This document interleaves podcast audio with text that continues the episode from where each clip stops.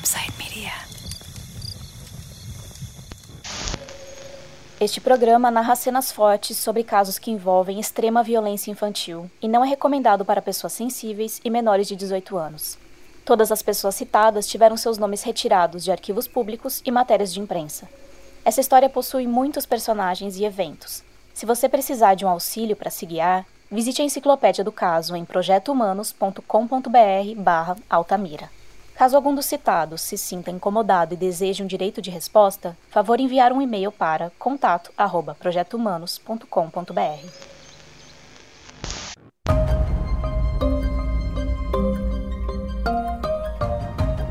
Olá pessoal, aqui é Ivan Mizanzuki e este é o episódio bônus de Altamira, a quinta temporada do Projeto Humanos.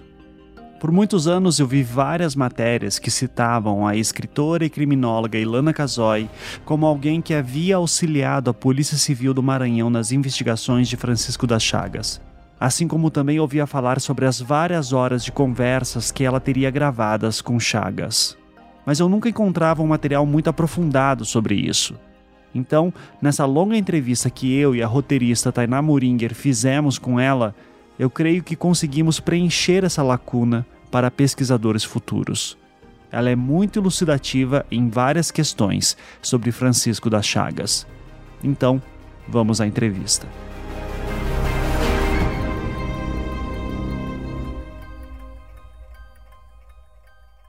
Uh, meu nome é Ilana Casoy, eu sou escritora e sou criminóloga. Eu tenho até dificuldade, Lana, de, de definir, porque eu já li matérias mais antigas, assim, que você é citado como jornalista, e daí depois criminal. Como é que. Você... Até psiquiatra, até psiquiatra já colocaram, mas assim. uh, não, nem quis, nem almejei esse lugar, eu almejei o lugar que eu estou mesmo, tá bom demais. Tá ótimo. Quando você começou a se dedicar a estudar crimes e crimes seriais? Ah, quando eu tinha uns três anos de idade que eu ouvi que o Kennedy foi assassinado. Não, brincadeira. é, eu acho que quem estuda isso, estudou sempre, de alguma maneira. Se interessou, investigou, pesquisou, leu ficção, leu caso real. Acho que são várias fases que a gente passa no nosso crescimento. Então, quem gosta de, da intriga, de, de quão intrigante é a mente humana, resolver crime é quase um hobby, mesmo que seja o crime da ficção. Então, acho que isso é, é, natural em algumas pessoas, não em todas, essa curiosidade. E aí, quando a gente não consegue sanar a curiosidade, só vai descobrir na minha idade que não vai sanar mesmo, vai só complicar, a gente tenta um caminho mais formal. Se formar em administração de empresas, que aparentemente não tinha nada com isso, mas que na minha vida em campo. Foi muito útil numa questão de gestão de investigação, uh, gestão de equipes de pesquisa, e autodidaticamente busquei vários caminhos, fui, fui parte do núcleo forense do, da psiquiatria e psicologia do Hospital das Clínicas, fiz estágio na perícia, teve um momento que um psiquiatra, que é o Sérgio Rigonati, que é um grande psiquiatra do Hospital das Clínicas, me, ele e o, o Paulo Hidalgo Pepino é outro famoso acadêmico, eles, é, com muito, muita doçura, assim, falaram, olha, você precisa formalizar esse conhecimento de alguma maneira. Então, quando abriu, a única vez que teve no IBC CRIM uma pós-graduação de criminologia, não estava escrito que não podia gente que não era advogada, então eu me inscrevi. É, não sei se eles imaginaram que alguém que não fez direito ia querer fazer isso, mas daí não dava para falar para mim, ó, agora a gente pede. Então, eu fiz.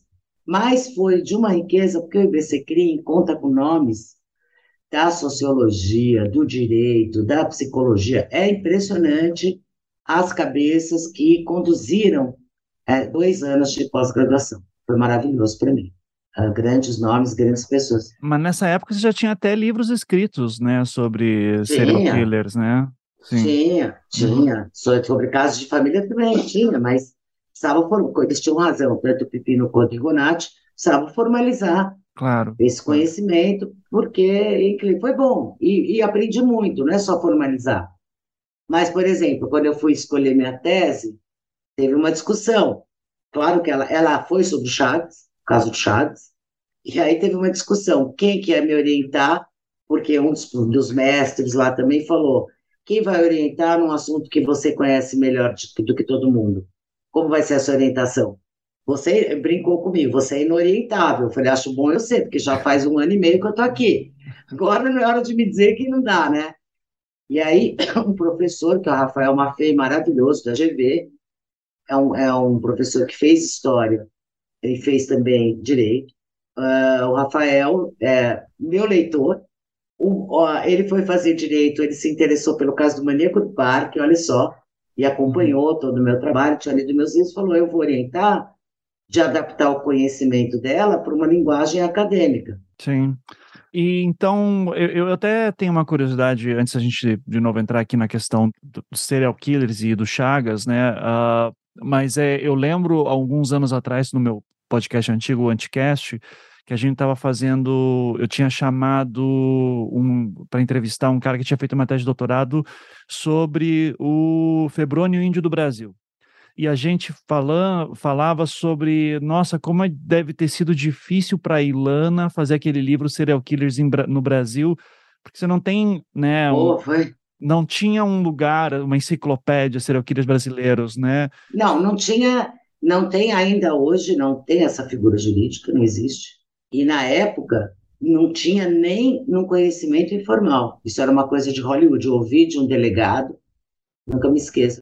E ele falava para mim, doutora, você consegue de Hollywood, só tá doida. Isso aqui não existe aqui no Brasil, não.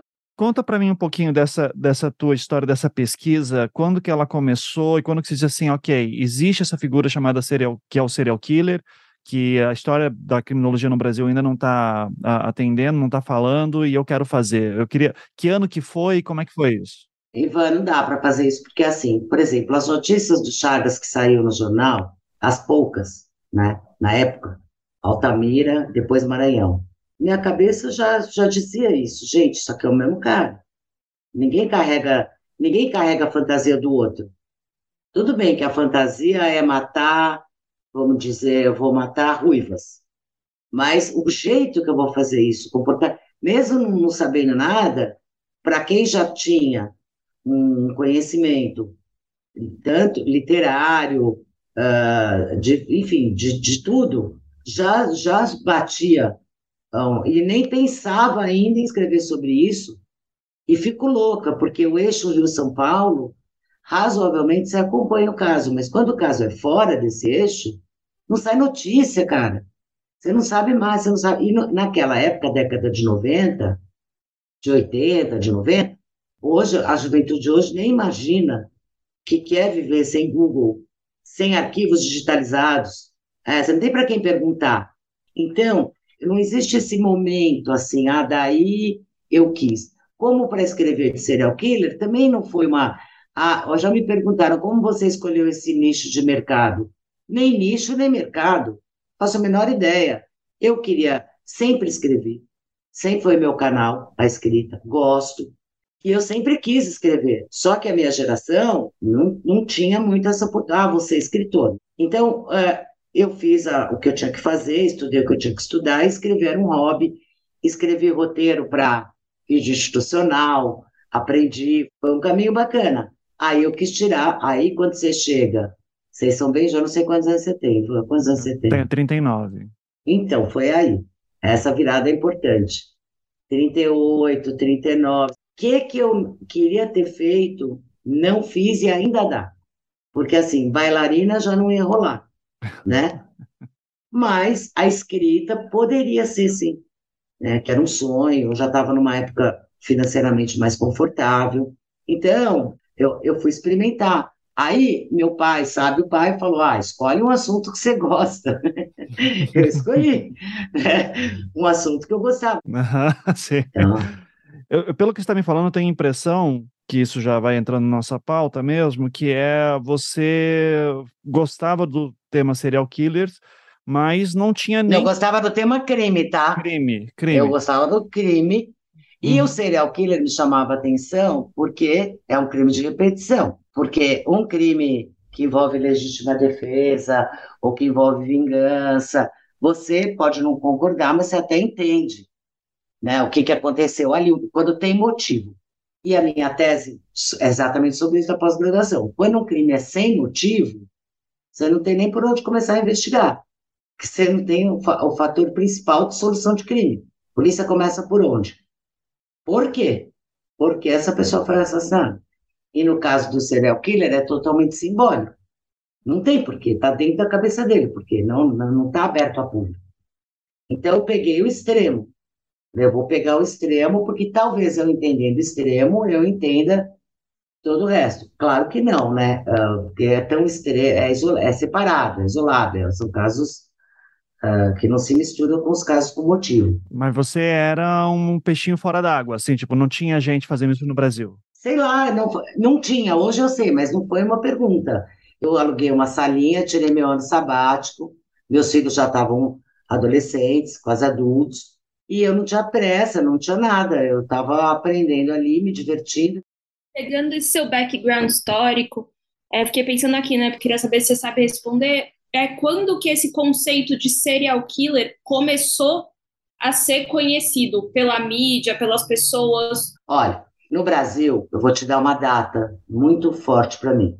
Em 98, a, gente tem o caso do Maneco do Parque. Aí, no primeiro julgamento, do Maníaco do Parque, o promotor era Edilson Mogeno Bonfim.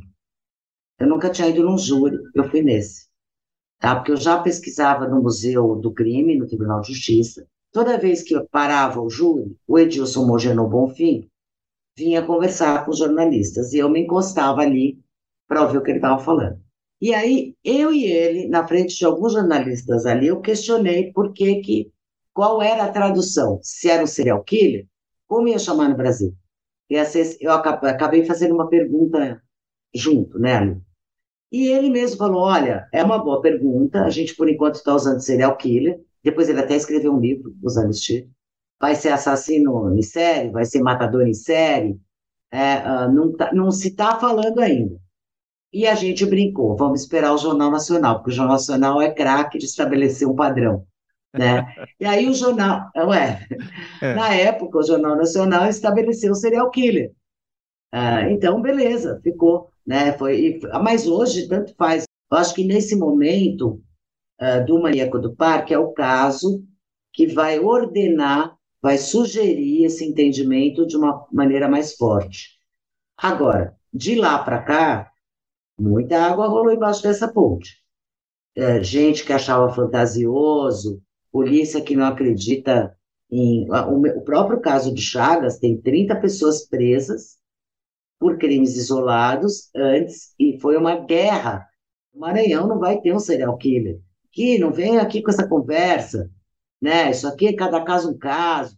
E eu acho isso até eh, muito interessante porque mostra bem a, como na época esse conceito é desconhecido, porque tanto no caso de Guaratuba, né, que nós não sabemos quem fez, mas tudo indica que havia também um, um serial killer ali, mas quando você foi Altamira e Maranhão, as autoridades estão mais propensas a acreditar numa seita satânica do que numa morte de um cara, de um, assassino apenas, né? No mundo inteiro, a, a seita satânica, é, ela cria um universo imaginário muito importante, é, é fácil, é palatável para a mente humana pensar em seita. Tem o ritual. Agora, depois você me conta quantos crimes de verdade de seitas você conhece, porque assim tenho dificuldade que, é que aparece muitas vezes é que acho que o pessoal lembra muito do Charles Manson, né? Assim que tem toda uma discussão se é uma seita aquilo ou não, mas o que acontece muito nesses casos é de um indivíduo que tem uma visão mística e ritualiza ela nas mortes. E isso, né, se ele tiver seguidores e tal, mas uh, geralmente vai ver grupo muito pequeno, né? Não, não chega a ser uma coisa organizada. O que a gente nota nos casos de Altamira, e eu vou colocar aqui Guaratuba, mas é essa ideia, essa narrativa de que existe uma organização secreta com figuras poderosas que estão cometendo esses crimes contra crianças por algum motivo para é, nunca é explicado, né? É simplesmente Então, e aí fica tudo resolvido, né? O ser humano fica salvaguardado. É. Né? A gente tem aí uma história mirabolante Uh, e, e, aí foi isso que aconteceu, infelizmente, porque se juntam pessoas que jamais tinham se encontrado, não eram nem amigos. Ah, você junta, mas é, e, e convenceu, que pena. Né? Na época convenceu. O meu diferencial no caso do Chagas é que eu conversei com o Chagas. Então, isso é diferente de é, montar uma tese. Eu, eu conversei com ele como que 60, 70 horas. Ah, não foi uma entrevista jornalística. Então, é, ele me contou. Eu sei tudo da infância, não é só do crime. Essas pessoas, o crime é um recorte, uh, um pedaço, um momento da vida delas, mas eu quero entender o todo. Então, conversar com, com ele e saber por ele né, a história, do que, o que aconteceu ali, foi primordial. E eu, não, eu também levo uma vantagem, que eu acho que é primordial, eu não sou polícia, e eu não sou perícia, e eu não sou psi, né, nem psiquiatra, nem psicóloga, eu não sou advogada, então é um lugar que eles ainda não têm uma narrativa pronta, porque em geral eles têm uma narrativa pronta, me lembro muito de Chico Picadinho, Francisco Costa Rocha, ele é o seguinte, ele tem um discurso de Freud para todos da área psi, da mãe dele, que abandonou a mãe branca, a mãe preta. Aí ele tem um discurso jurídico para quando é da área jurídica, sobre a, o Código Penal, que ele foi, o artigo que ele foi colocado, pá, pá, pá, pá. Então, é, essas pessoas têm narrativas construídas. E eu, como eu estou num lugar fora da caixa, e não existe uma narrativa pronta, o cara tem que falar, não resta outra alternativa do que falar, falar ainda de mais improvisado, mais, mais real. Então vamos, vamos lá. O Chagas foi preso em dezembro de 2003, né? E mas você já conhecia o caso dos meninos emasculados de Altamira e do Maranhão antes. Então eu queria que você ah, falasse. Do jornal, como do jornal, mundo. Do jornal. É. Mas você tinha arquivos em casa, você ficava olhando para aquilo e dizia: ah, Isso aqui é a mesma pessoa e eu vou começar a olhar isso antes do Chagas aparecer? Não, na época que eu tinha escrito Louco Cruel, estava escrevendo Made in Brasil nessa época. E eu não, eu não achava nada, eu não imaginava ainda uma vida na prática como conhecedora desse assunto, tá? Eu imaginava uma vida literária. Então, não tinha um plano. Quando chega, no início de 2004, aliás, foi no meu aniversário, que chegou o e-mail do Diniz uh, e do Benilton, se apresentando, falando que estavam responsáveis por essa investigação no Maranhão, e se eu poderia colaborar com eles, com o meu conhecimento, eles tinham lido meu livro, e eles uh, achavam que na época só eu no Brasil estava falando de crime sério, então foi muito interessante, eu fiquei bem impactada, porque era uma decisão. Vou, vou pular, vou atravessar essa linha, vou para a vida real? Antes eu não tinha tido essa experiência. E, e aí resolvi que sim.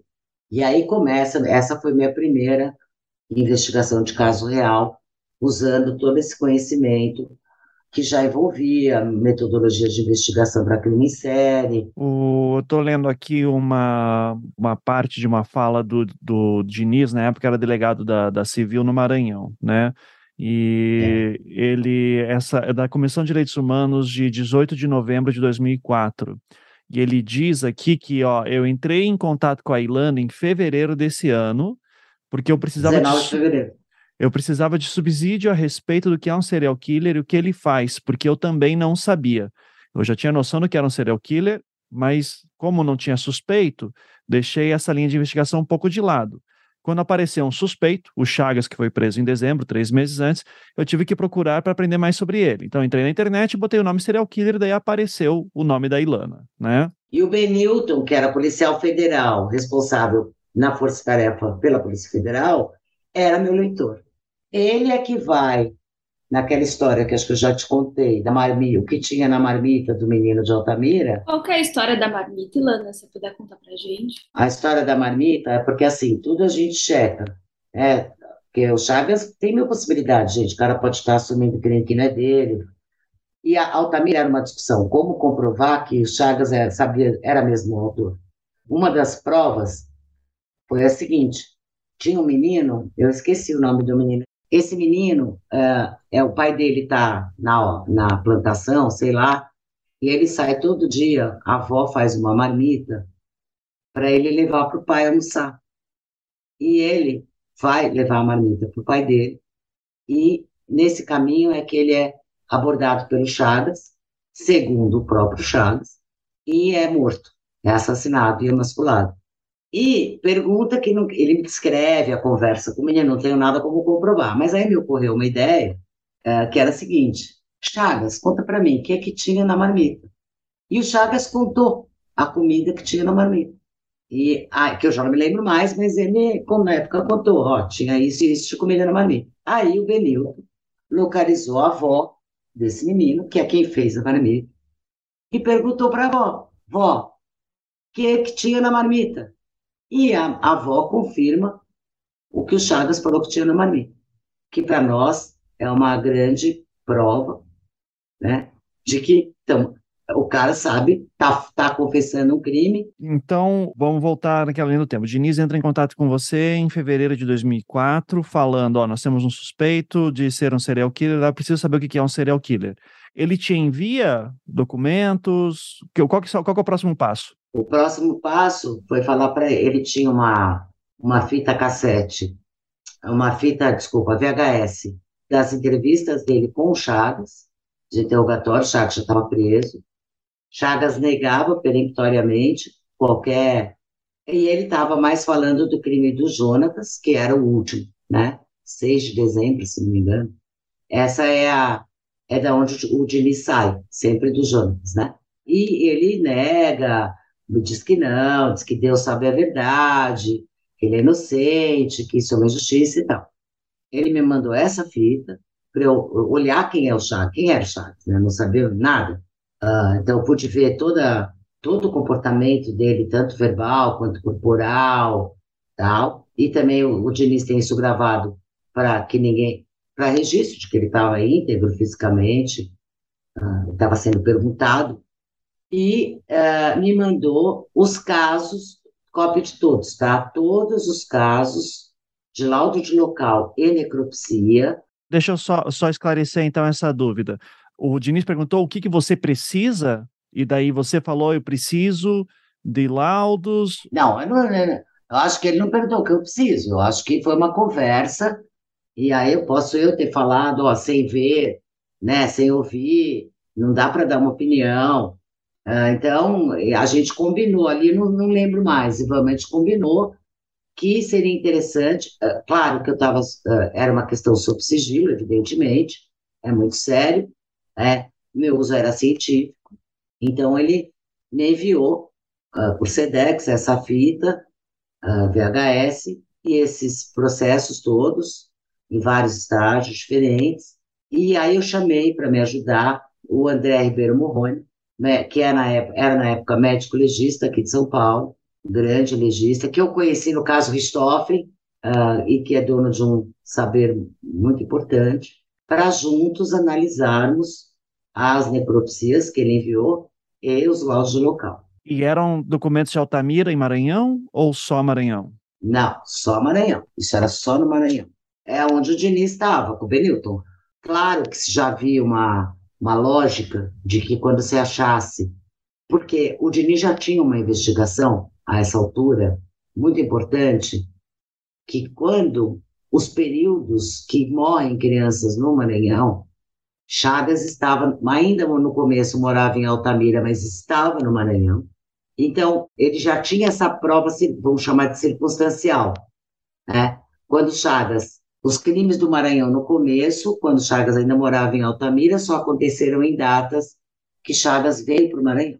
E depois passam a ser um, um, lapso de tempo mais estreito quando ele se muda definitivamente para o Maranhão. É, e já existia essa dúvida, né? Essa dúvida já era presente. Agora, que casos? Quais são os casos? Então, ele me mandou esse material, aí demorou, minha, minhas paredes ficaram que nem filme, né? Tudo com. Tem um quadro imenso. E aí, nesse estudo, já pendurados as crianças de Altamira, tá? Mas ainda ele não tinha documentação, então ele me mandou os casos de crianças que constavam na Força Tarefa. Crianças assassinadas Maranhão. Desses casos, depois do meu estudo junto com o André, a gente já eliminou três ou quatro que não tinham nada a ver, não tinham o mesmo padrão, longe de ter o mesmo padrão. Inclusive, depois foi interessante confirmar com o Chagas, porque ele, de alguns casos que eu citei para ele, para conferir, tal, ele falou, minha nossa, mas eu não mato assim, isso é horrível. Não é assim que eu mato. De fato, ele mata de uma outra maneira. e isso já foi tirado. E tinha um caso de Codó, que depois houve uma discordância também com a promotoria, que a promotoria quis colocar no rol de casos do Chagas e que eu particularmente não concordei, que era uma criança que estava amarrada, para mim era um copycat. Aí fizemos essa limpa, ficamos com um número mais reduzido de casos, aí, aí já conversava com direto, com o Diniz, com o Milton, fui para o Maranhão, fui explicar essa conexão tanto para os peritos da Polícia Científica do Maranhão, quanto para uma, uma outra conferência para juízes, dei uma palestra lá. A perícia foi especialmente contundente, a minha palestra, porque muitos peritos ali presentes tinham feito locais de crime de Chagas. E aí, quando eu conectei a questão das moitas de Tucum em cada local de crime estavam presentes, todo o ritual dele, aí todo mundo, mas gente, mas tinha mesmo, olha, não, não, nem sei se eu pus isso no laudo, mas eu me lembro. Então, teve uma interação importante de informações também, porque perfil criminal é uma coisa muito dinâmica, não é uma coisa estática. Que você. A informação que vem vindo da perícia, da polícia, vai te alimentando para você, então, refinar o trabalho que você está fazendo. É dinâmico isso, né? uma profiler participar de uma força-tarefa, está chegando informação a todo tempo. Você tem que estar atento. O perito não é uma máquina fotográfica, nem tudo. Ele, às vezes ele tem um caderno de rascunho, muitos usaram isso. Foram buscar nos seus cadernos de rascunho coisas que anotaram que não acharam. Quem que acharia importante colocar no laudo de local que tinha moita de tucum? Quando Chagas confessa e fala da importância da moita de tucum, quantas tinham, era o número de mutilações, isso vai ficar crucial. Então, eh, vamos lá, vamos buscar a informação. Se confere. Então, eu fui para lá. Foi a única. Você sabe que sou sobrinha do Boris, né? Foi a única vez na vida que o Boris ligou para mim, que eu contei para ele e falou: cuidado, cuidado. Você está desagradando muita gente com essa tese de serial killer. É, muita gente vai ficar muito descontente, porque tem aí assassinos confessos, então foram eles. Sim. E eu levei essa preocupação para o Diniz e para o Benilton, e eu, te, eu fiquei guardada no Maranhão. Fiquei muito guardada por eles, com muita segurança. Queria voltar um pouquinho, porque tem uma coisa importante, eh, Ilana, que você me falou uma vez, que eu queria que você me falasse, porque em março, dia 26 de março de 2004, o Chagas ainda não tinha confessado os crimes, ele estava preso há quatro meses, e só que daí é feita aquela busca e apreensão na casa dele e são encontradas ossadas. E eu sei que você tem uma história sobre essa busca. Tenho. Essa história é super importante, porque o Chagas não confessava e ninguém queria conseguir a confissão dele de uma maneira que não fosse verídica e comprovável. E é por isso que o Diniz me mandou os casos, eu fiz esse para construir esse perfil e poder planejar uma busca de, de prós, precisava provar. Né? Que tinha não bastava. Imagina provar em série, né? Então, eu com o André, uh, trabalhando uh, em, em, tudo que foi encontrado, tanto em local quanto nas necropsias, eu cheguei à conclusão na elaboração desse perfil que o Chagas, essas partes que ele mutilava, no primeiro momento, ele enterrava. Havia a possibilidade dele ter enterrado numa fase depois, os corpos mesmo, né? Alguns corpos. Então, uh, dentro dessa perspectiva, eu pedi para a Força Tarefa verificar se na casa de Chagas existia terra de cor diferente, ou seja, mais recém, recém colocada. E aí o Diniz foi, tinha, e aí o Diniz fundamenta uma busca e apreensão na casa onde Chagas morava.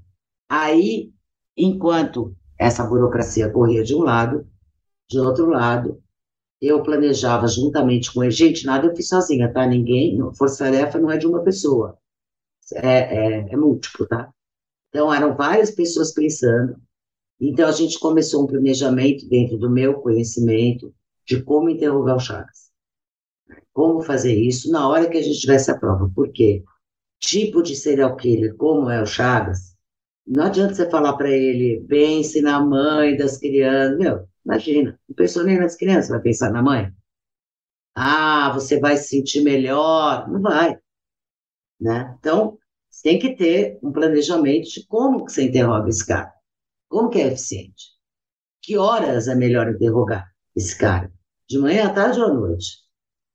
Que tom você usa? Você usa um tom paternal? Você usa um tom uh, professoral? Você põe uma mulher ou você põe um homem? De uma questão que atrapalhou a gente muito também, que é um, um psiquiatra deu uma entrevista na época falando que ele era homoerótico, que ele era homossexual. Ficou louco, né? E aí ficou mais grave ainda confessar todos esses crimes. Então, você tinha uma série de dificuldades que tinham que ser ultrapassadas, desde reafirmar a masculinidade dele. Isso tudo tem que ser antes, porque não adianta você vai, você vai pensar na hora que você... lê. enquanto isso, gente, porque eu tinha muita confiança que a gente ia encontrar provas nessa busca. Claro, sonho máximo seria achar o corpo inteiro, como no fim foram encontrados, mas nem a gente pensava em ossos, né? Porque ele tirou a mão inteira, e tinha que separar o André foi muito importante que tinha que separar o que é ação de animal, o que é ação humana, porque cachorros também levam ossos, uh, cachorros, animais, a, a, própria fauna do local. Né? Então, a gente fez um planejamento de que horário seria isso, como, e quando foi para ser o dia da apreensão, da busca apreensão, esse dia que se citou que foi em março, uh, eu teve um pedido meu de não deixar o Chagas ouvir, a mídia toda estava, né? foi como escavadeira, você imaginar, era o que tínhamos na época. Então, para as notícias, os comentários do rádio não chegarem no Chagas neste dia. Por quê? Porque às vezes os jornalistas não percebem, mas muitas vezes eles montam a narrativa para esses indivíduos. É, quando eles fazem uma pergunta que parece inocente, você apanhava da sua mãe? O cara já fala, opa, isso é importante. E, e aí pronto vai montando suas desculpas, seus álibis. Então, era importante que o Chagas estivesse limpo dessas informações quando esse interrogatório começasse. E, então, esse foi todo o esquema que a gente montou, a busca e a apreensão, a escavação lá no, na casa de Chagas, eh, foi já o fim dessa estrada. E aí, ali começa o interrogatório planejado do Chagas, o Chagas, por exemplo, é muito matutino. Então, você, quando você conversa com ele sete da manhã, cara, o cara tá a milhão por hora. Tá acordadíssimo, alerta, defendido. Quando vai chegando três, quatro da tarde, ele tá mais baixo dessa tensão. Coisas, parece pouco, né? Mas você vai juntando todas essas questões. Teve a questão de reafirmar a masculinidade, teve várias questões.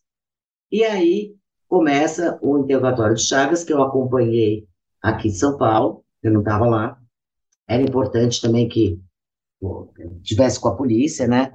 E no me... o Denise falava comigo três, quatro vezes por dia, a gente foi alinhando, e eu te contei, sempre a gente começava pelo Jonatas, né?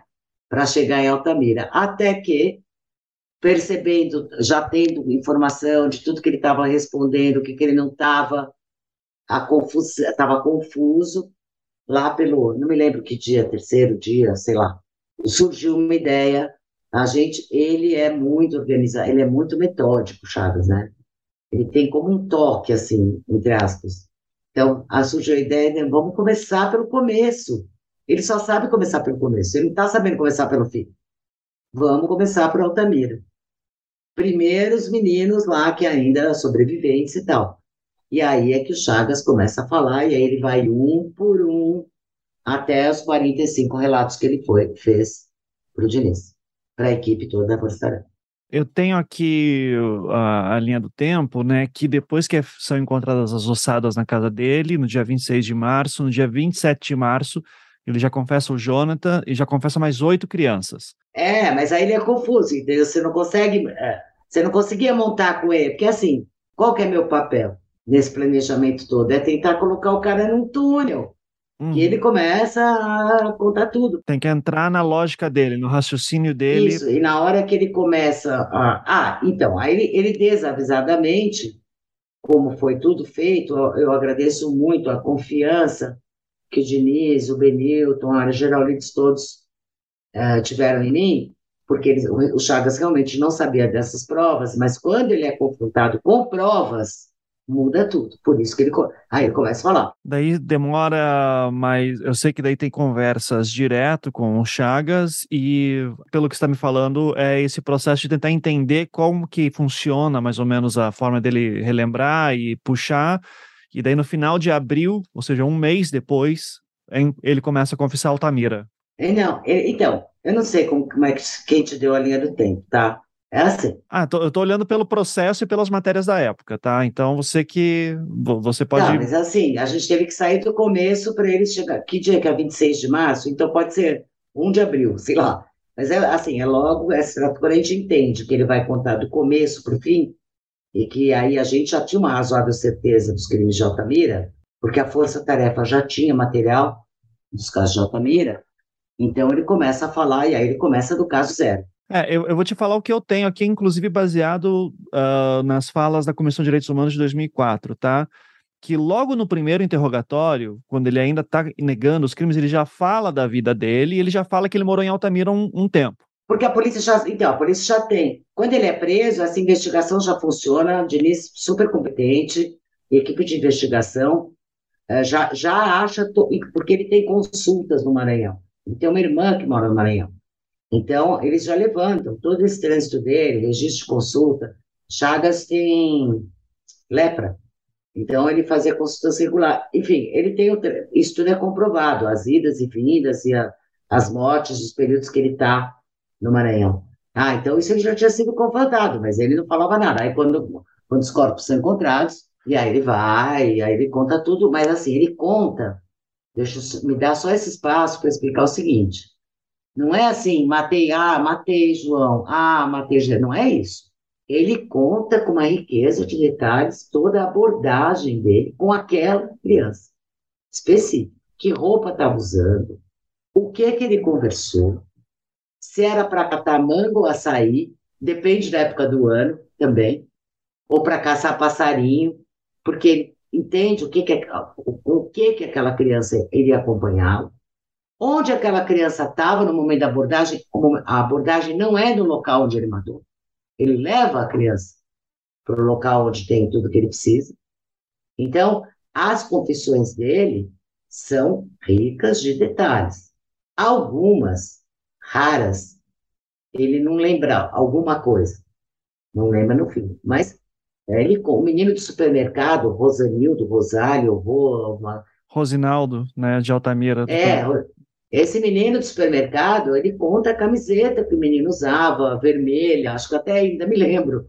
A conversa, o saquinho do supermercado, tudo, né? Então, fica difícil estar falando com ele, ele isso não estava nos autos, não, não, não, não constava, são informações que ele está dando. É, Ilana, tem uma curiosidade de entender, nesse momento em que ele começa a falar de Altamira, que informações a Polícia Civil do Maranhão já tinha em mãos sobre os casos de Altamira é, e o que, que foi sendo descoberto pelo Chagas, assim, como que foi essa relação entre confissão e se a polícia foi já alimentando com alguma coisa para saber quem que era, se não, como que foi esse processo? É, não, já existia o caso de Altamira. Existe uma maldade cronológica no caso de Altamira, é o que eu acho muito impressionante, que em outubro de 2000 e e, quatro, e três, há o julgamento. Acontece o julgamento de Altamira. Agosto e setembro. Isso. Em dezembro, Chagas é preso e começa a confessar esses crimes em março, abril. Então, olha que tristeza, né? Fosse um pouquinho para lá, um pouquinho para cá, teria sido outra história. Esses casos eh, lá no, no, no Nordeste eram públicos e notórios. Todo mundo que tinha dois neurônios imaginava que eles estavam interligados porque é uma fantasia muito específica. Então, o Diniz tinha tudo que ele podia em casa. Né? Agora, o, o material de Altamira era muito parco. Não era, como o material, o Maranhão tem 30 vítimas, o material de, de das vítimas também é parco, né? Falhos, são crianças. Porque, por que, que serial killers escolhem as crianças pobres e não as ricas? É, criança é criança, mas você tem aí uma questão da nossa, do nosso racismo estrutural, de pessoas que não são procuradas, investigações que não acontecem. E é o que acontece nesse caso, são todos meninos pobres, meninos carentes. Ninguém estava em grande busca dessas crianças desaparecidas. Elas fazem parte, na minha apresentação de pós-graduação, eu fiz questão, eu tenho um mosaico, um slide, o rosto desses meninos, porque me incomoda as vítimas. Ah, gente, eles têm mãe, pai, irmão, rosto, cara, jeito, história. Cada um é um ali. E ficam nublados, assim, por esse assunto enorme que é esse caso. Então, o Diniz tinha tudo que foi pedindo, tudo que ele podia, porque uh, a gente já conduz o planejamento do interrogatório. Uh, eu não tinha ainda, a gente ainda não tinha, por exemplo, eu ainda não tinha feito essa separação de padrão nos casos de Altamira, como fiz no Maranhão. Agora, tem alguns casos que você abre que já está na lata, está lá, tudo que ele precisa está lá. É, porque ele tem, por exemplo, tem características do Chagas que são únicas. Por isso que Codó eu não acredito que seja um caso dele. Que além do menino estar amarrado, a emasculação acontece cortando o short também do menino. O que acontece? O Chagas ficou horrorizado com esse caso. Por quê? Se você olhar em todos os casos dele, as crianças, muitos são encontradas ainda de short. Ele tira a roupa do menino, emascula o menino e veste de novo.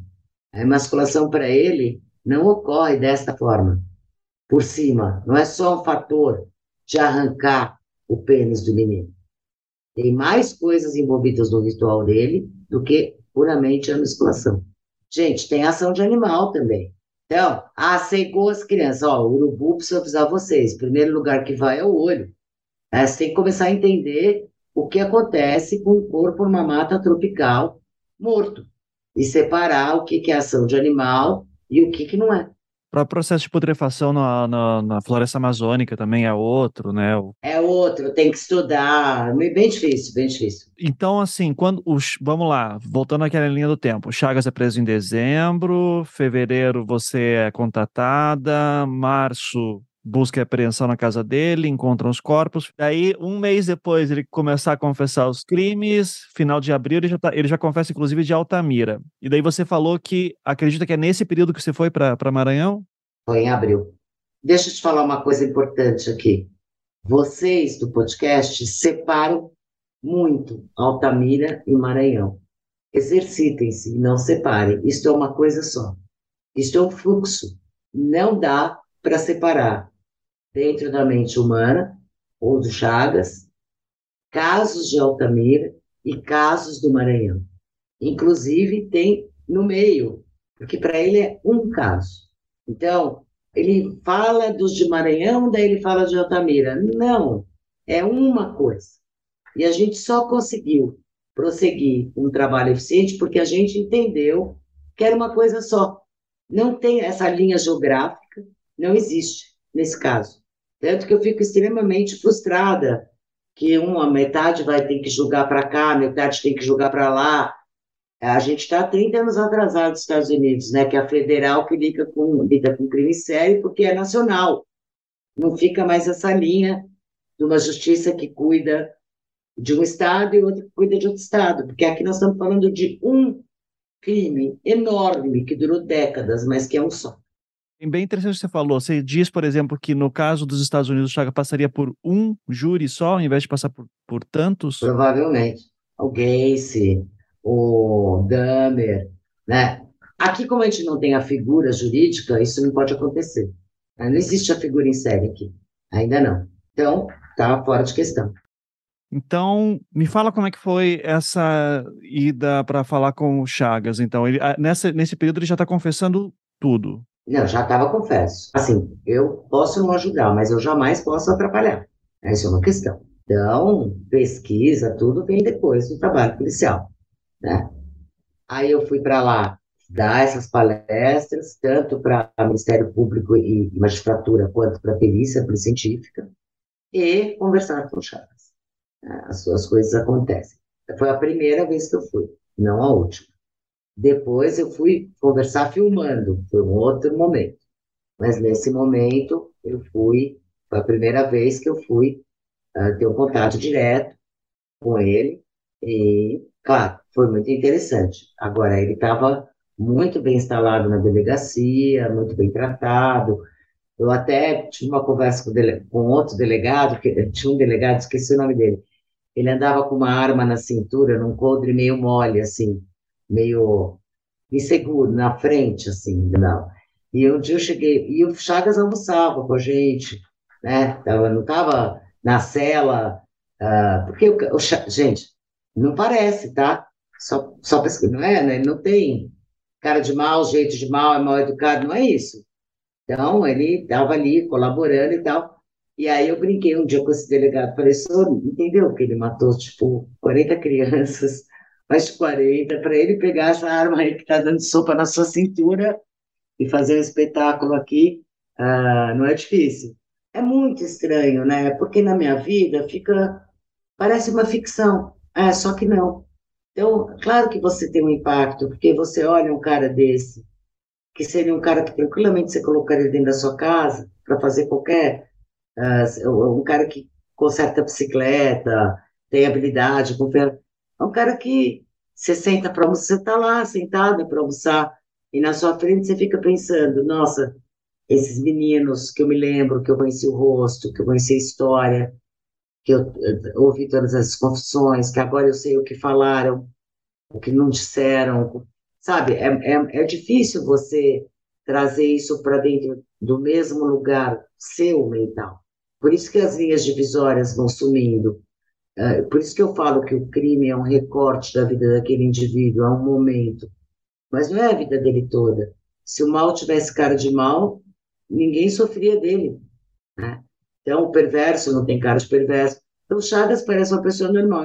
Eu acho que, para mim, a maior dificuldade, é, esse tipo de pensamento, é não julgar, porque se eu partir para um julgamento, eu não consigo mais trabalhar nada, eu não consigo mais saber nada dele. Ele entra numa defensiva. Então, é, é muita terapia para mim, né? Ah, quando, quando vou dormir, muita noite insone, muito pesadelo, porque é tudo muito contraditório. Claro que você vai ganhando treino nisso é, e aprende a, a cada vez mais, mas o Chagas foi minha primeira experiência dentro de um caso real. Né? Eu estava no caso Ristoff lá em 2002, sim, tal, mas aqui eu estava de peça da Força Tarefa. Né? Eu era completamente diferente. Eu acompanhei o caso Ristoff como escritora, como pesquisadora, estava fazendo meu estágio na perícia, ah, mas aqui não, aqui eu estava como parte funcional daquele grupo. É, então, e a responsabilidade, você nem dorme. A responsabilidade, muitas vidas. Quando eu volto de uma jornada dessa, estou exausta, né? Ah, você fica de cama? Fico, gente, fico de cama. Porque eu estou exausta, tanto emocionalmente quanto fisicamente. É uma maratona. E, e mais a boa notícia é que, no fim, teve um resultado incrível. Tudo que a gente conseguiu foi levado a júri. Chagas já foi submetido a sei lá quantos júris tudo com riqueza de provas, de detalhes, de riqueza das confissões dele, coisas inquestionáveis. Ilana, você falou de objetivo. O que era o seu objetivo quando você foi conversar com Chagas e que estratégias você, como criminóloga, usou para conseguir isso? Usei aquilo que eu te contei. Uh, muito você vai construindo de estratégia no próprio, você vai percebendo no interrogatório. Tem um, um momento dele que ele está conversando comigo, que eu pergunto para ele, ele está me respondendo, aí ele para e fala assim: falei demais. Uh, é importante você estar tá completamente focada no que ele está dizendo, que hora ele está pegando a bala de goma que a gente punha lá, o caju. Até hoje, para comer caju, eu penso duas vezes, ele ama caju. Então, você não acha que quando a mão dele vai lá botar a mão no caju, que eu também vou ter que comer para ele achar que é nosso, né? Uh, você não acha que eu não me arrepio? essa mão que estrangulou quantos meninos. É difícil, gente, não. E você vai montando uh, estratégias que vão dando certo e você vai escolhendo caminhos e você vai tomando decisões. Também quando você vai longe. Eu, tá, eu sempre fui com uma psicóloga, tá? Adelaide, Maria Adelaide Caires, ou o Antônio, o Antônio de Padre Serafim também teve comigo. Não lembro se ele falou com Chaves comigo, mas ele teve no Maranhão comigo. Por quê? porque eu não posso causar um breakdown no, no cara que eu tô. Gente, acontece. Tem que tomar cuidado psicologicamente também com o que você está cutucando ali. Porque nem sempre a consciência é tão. Está é, tudo tão claro na cabeça dele. Também não está. Você tem que justamente entrar sem julgamento para entender que, de alguma maneira, para ele, aquilo também é muito. Ele também não sabe por que faz isso. É, ele também não entende bem o processo dele. Não, não é como um crime de assaltar banco, que tem todo um planejamento específico. Né? Então, você usa tudo que você conhece e de interrogatório eu posso aqui ficar falando uma semana de curso. Né? É, tem várias, várias estratégias, desde uso de prova, mudança de tom, é, horário do dia, uh, ou quebra de rotina, quando o cara pensa que ontem acabou às quatro, hoje acabou às quatro, ah, ontem, anteontem acabou às quatro, ele acha que hoje vai acabar às quatro, você acaba às onze e meia, e devolve ele para a cela e não fala mais nada, só aparece um dia. Você tem que ter tempo, paciência. Quando ele acha que você vai perguntar do crime, você não vai mais. Olha, hoje eu não quero falar de crime, quero falar de infância. Me conta aí da sua avó, que era uma parte importante. Chagas tem uma história de infância bem intrincada, bem complicada, né, que fazia, era, por exemplo, a questão dos dedos, que ele amputa, não sei se vocês têm essa informação, tem? Por que, que ele amputa os dedos? Motivo não, não temos. Ah, então, eu tenho. O motivo dele qual era? Simbolicamente, né? Chagas, quando ele fazia uma. Quem criava ele era a avó. E quando ele fazia alguma coisa errada, a avó botava os dedos dele em cima da, do tampo da mesa, assim, pegava um facão e fingia que ia cortar. Vou cortar, eu punha um dedo, um dedo. Vou cortar, vou cortar. E dava a facada na mesa, e não no dedo.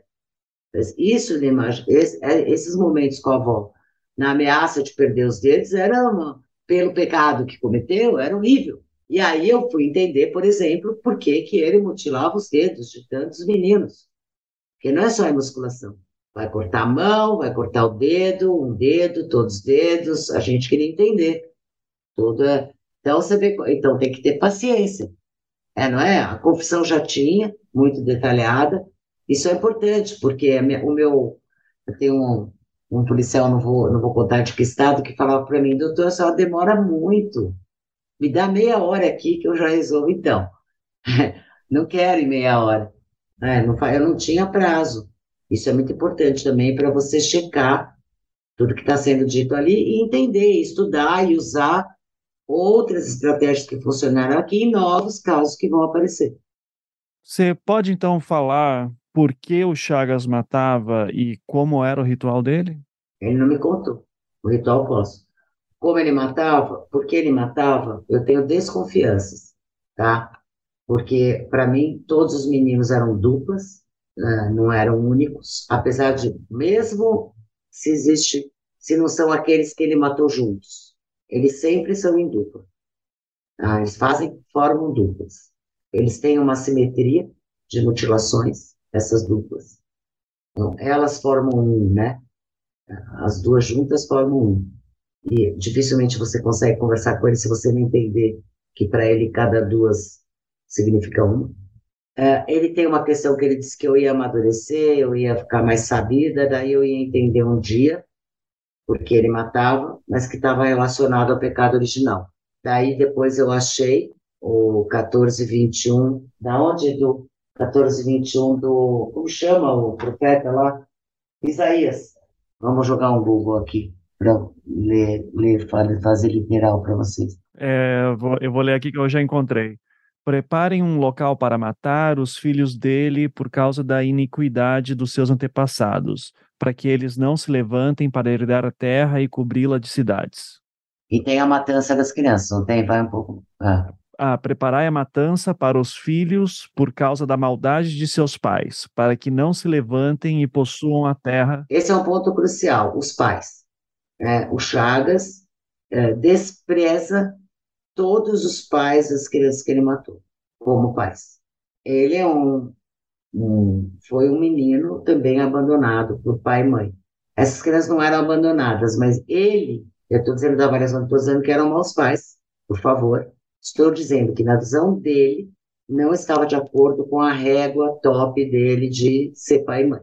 Então, todos têm essa, é, e, e, tem essa relação, o pecado original, quando você mata ele no, na origem, para não povoar a terra de novos pecadores, né? Porque você vem dessa linhagem, quase uma de, de pais que são pecadores. Então, eu acho que tem essa linha bíblica para Chagas, apesar dele não ser um cara de frequentar a igreja, a avó dele era médium, ele tinha pavor, e ele tinha pavor de igreja também. Mas essa questão do Isaías, da passagem de Isaías, ele não ele citava ou isso é uma Não, ele falava do pecado original. Daí quando eu li, ah, tá. um dia eu fui ver, fui tentar entender os Chagas, né? Vamos ler a Bíblia. Faz bem.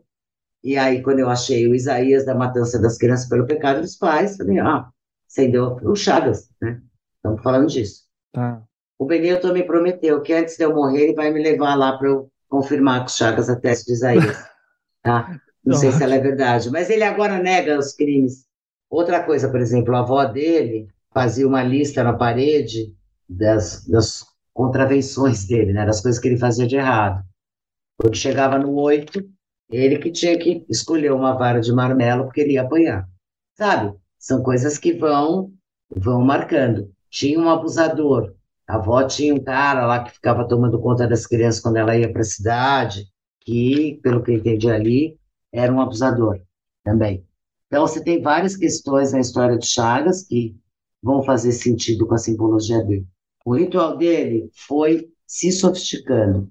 Então, eu vou te dar um apanhado geral, tá?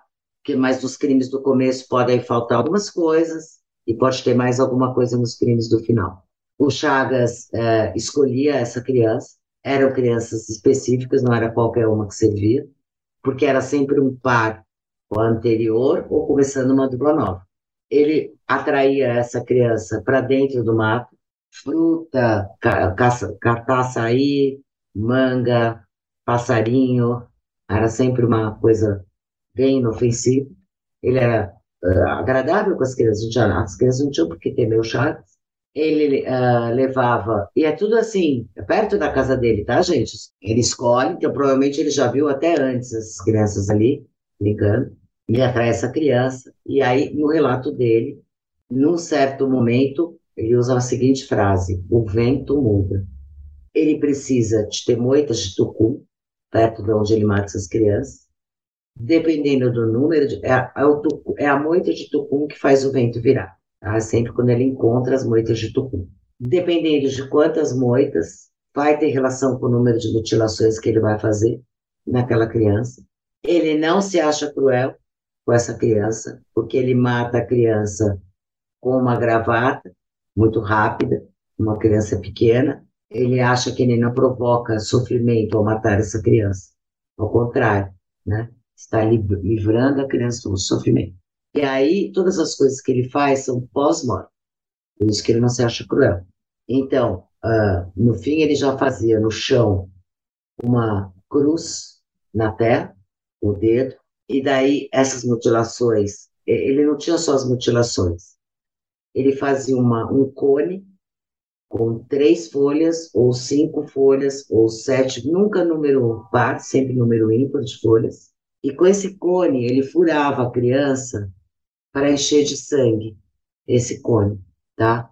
Quando a pessoa já morreu e o sangue não está fluindo mais no corpo, é, não é tão fácil escorrer sangue, juntar esse sangue.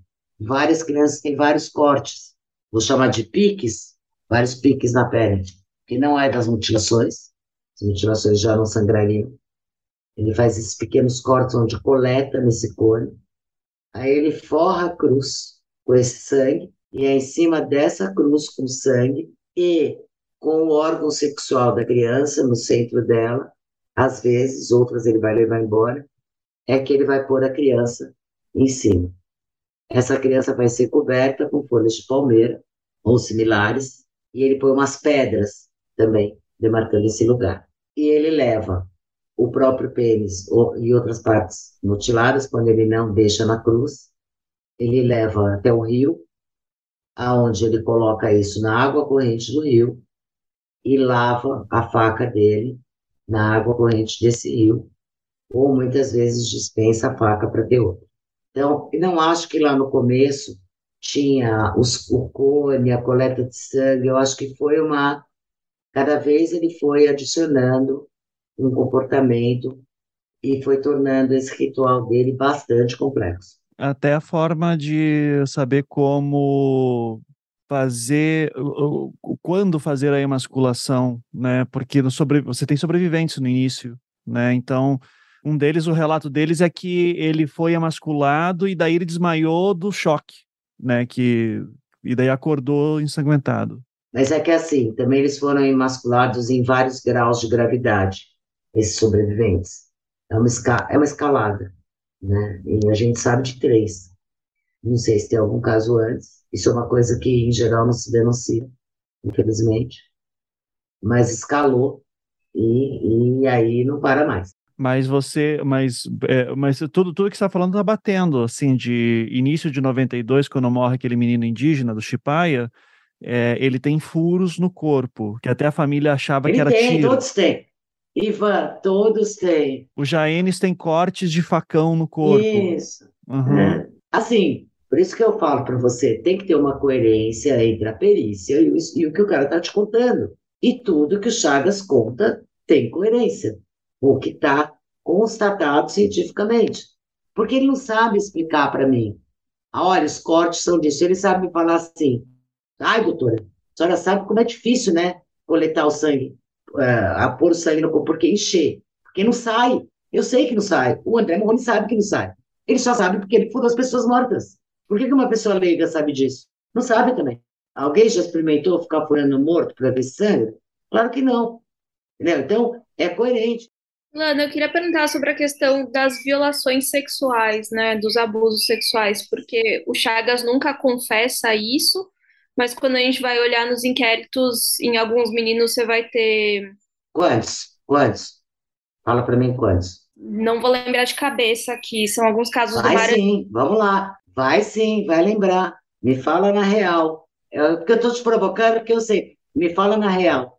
Quantos tem, de fato, de fato, não disposição. Não porque está sem short, com short. Quantos tem achado na necropsia de abuso sexual? Eu vou, eu vou tentar encontrar aqui, Lana. Temos um dos, um dos interrogatórios do Chagas em que acho que a promotora está falando sobre a amostra de sêmen encontrada e que bateu com ele. Eu vou procurar aqui e já te digo. Isso, procura. Procura sim, porque daí vai ter dois ou três. É, Esse exatamente. pro- é, então, você tem um universo de 45. Cuidado. Crianças são vítimas de abuso sexual. Eu acho que esse caso que você está citando, Ivan, reverifica, que eu acho que é o que não deu para fazer o DNA, tá? Mas o teu ponto geral, Ilana, é que ele não abusava das vítimas, então? Não, eu, meu ponto geral é assim, que isso não fazia parte do ritual dele. Era um ritual de purificação e não um ritual de agressão, porque abuso, gente, sexual é agressão, não é sexo, tá? Eu não me lembro de ter uma prova cabal de um abuso sexual do Chagas. Sim, se não me engano, não me lembro se é uma, duas ou duas, um número muito pequeno no universo de crianças que têm sinais de abuso. Eu não descarto muito menos abuso familiar, que 80% dos abusadores são entre a família. Então, você não sabe se aquela criança foi abusada antes, ou depois, ou durante. Ó, eu tô aqui no caso do Jonathan, por exemplo. Laudos de análise da alçada apontaram para fraturas no ânus que corroboram a hipótese de violação sexual, tendo um para um testemunho é, prestado por Juan, que foi o menino que falou que viu, né? Além disso, na prisão, o exame teria sido feito no pênis do Chagas, onde lesões encontradas na glande, no suco, bálamo prepucial e no freio do pênis do acusado são compatíveis com trauma local, sugerindo a prática de coito anal. Mas, Tainá, vamos lá. Seria um. Não é cabal. Entendeu o que eu estou dizendo? Não é assim, desculpa. Claro. Sei lá o que ele, o Chagas fez com o pênis dele. Mas está Uhum. meio longe, né? Uma coisa e outra coisa. Os Jonatas morrem em dezembro, Chagas começa a confessar em abril. Ele cita em um- alguns depoimentos para a Polícia Federal ah, uma visão que ele tinha de uma pessoa flutuando. Está dentro da cabeça dele. Mas você chegou a ouvir isso dele também, dessa figura, ou só do vento? Não, principalmente a Adelaide ouviu, porque fez o laudo psicológico, né? O Antônio ouviu. Ele fala dessa voz, né? Desse comando. Não dá para checar, né? A, a conclusão de todos da área psi é que ele não é esquizofrênico. Não tem um quadro psicótico, que daria, então, teria como característica essas alucinações. Ele poderia então estar tá inventando uma história para justificar que ou tentar passar uma pinta. Ele fala o tempo todo: podem me examinar, eu não sou doente. Eu não sou, eu nunca fui, eu não tenho doença nenhuma. Eu não sou louco. Ele, ele, ele afirma o contrário, entendeu? É, é complexo. É, tanto que ele não foi assim classificado, né? Não foi porque não é. O que para mim é, é, é, é assim, é, é, difícil de entender, porque se a pessoa matou mais de 40 crianças e, e, tem toda uma narrativa em torno disso, é para mim é difícil não entender que essa pessoa não seja, não tem algum descolamento da realidade que é perigoso, sabe? Que ela seria inimputável ou alguma coisa assim. Mas porque a gente tem, a gente une ancestralmente o mal à doença mental. Quando na realidade estatística raríssimos doentes mentais matam. É o contrário, o doente mental não é violento. Né? Agora, você tem a, no Brasil a semi-imputabilidade. Eu acho que tem só em três ou quatro países. Mas o que é a semi-imputabilidade? Eu entendo o que eu estou fazendo, mas eu não tenho controle sobre essa vontade. Eu acho que, agora, na, quando isso da área psiquiátrica é transportado para a lei, para a parte jurídica, a gente tem um problema porque a semi-imputabilidade dá o benefício da diminuição da culpabilidade. A inimputabilidade dá total, você sabe, né? Absolvido. A semi diminui a pena. Então, nenhum promotor quer usar a semi-imputabilidade. Deixa eu te perguntar uh, sobre essa questão das duplas, que eu fiquei curioso, porque, de fato, uh, nós temos aqui vários casos de meninos que estavam com um amiguinho e daí o Chagas chama para sair mas também tem crianças que estavam sozinhas e daí saem, só que daí você está dizendo que tem uma relação ou com um caso anterior ou com um próximo. Me, me explica um pouquinho melhor essa dinâmica das duplas, que eu fiquei. Se eu curioso. puder. é difícil. Ele, ele parte de um ritual de purificação, né, de, de defesa, de proteção. Então, para ele, a, primeiro, a primeira parte da escolha dele é: essa criança é protegida ou não é? Essa criança é fraca ou ela é fraca? Ele escolhe o elo fraco. Ele aborda duas crianças e se ele consegue separar aquela é parte que tem que morrer, aquele é o elo fraco, é o não leal, é o que não ficou, é o que se convenceu rapidamente a deixar o outro. É a visão dele, né, gente, que eu estou dando. Tá? E quando ele, é, por algum motivo, né, algumas vezes ele achou o, o jogo completo das, da, dos meninos que ele precisava, mas se eu não me engano, tem três duplas ou quatro duplas, eu não lembro de cabeça. Mas são poucas duplas. E ó, o mais significativo é quando ele deixa essa dupla abraçada, em cruz, né? Está em cruz a dupla. Tá ele arruma esses corpos. Né? Então tem um significado para ele de uma dupla formada. Mas quando, como, por exemplo, como é que isso acontece de um caso para o outro? Por exemplo, ele mata uma criança num, num dia e no mês seguinte ele mata outro, ele tem tipo, uma relação essas duas vítimas? Para ele é o mesmo, para ele é parte de uma só. Porque as mutilações, se você olhar nos pares, elas são uh, como simétricas, uma completa a outra. Dedo da mão, eu quero achar essa foto que eu não achei, peraí. Deixa eu achar uma palestra do Chagas, só para eu. Claro. Aqui. Tá enxergando? Tá, aham. Uhum. Vamos lá. Você tem Cadê o nome dos meninos? Eu tirei. Tá. De um lado está o Elson, do lado está o. Edivan. O Edivan, tá? Uhum. Então, olha a posição do corpo exatamente, tá vendo? Uhum. A palmeira, que eu te falei. Aqui tem também a palmeira, que já está mexido, né? Alguém descobriu, por isso que tá. Olha os dois já virados de frente, a emasculação deles. Uhum. E deixa eu ver se tem as mãos aqui. Ó, a emasculação e vou voltar um, as mãos, um está mutilado a mão da direita, que não aparece, mas o outro está à esquerda, tá? Tá. É isso que você tem. Aqui, achei. A mão do Edivan e a mão do, do Elson, tá? Você vê que uma, uma você tem a mão direita e uma você tem a mão esquerda. Isso é uma dupla. Esses dois meninos não foram mortos juntos. Oi, Lana, eu queria te perguntar um pouco nesse lugar mental, assim, do Chagas, né? Porque, como você falou, ele descreve muito com riqueza de detalhes, mas me parece que são algumas informações específicas, né? O que, que a criança estava vestindo, onde que ele encontrou ela, ele sempre se refere. Mas, assim, os nomes, ele não lembra nomes, de Nomes, algumas né? vezes. Alguns, é, é, você imagina, o cara ficou matando de 89 até 2003, né, Fia? É muita gente.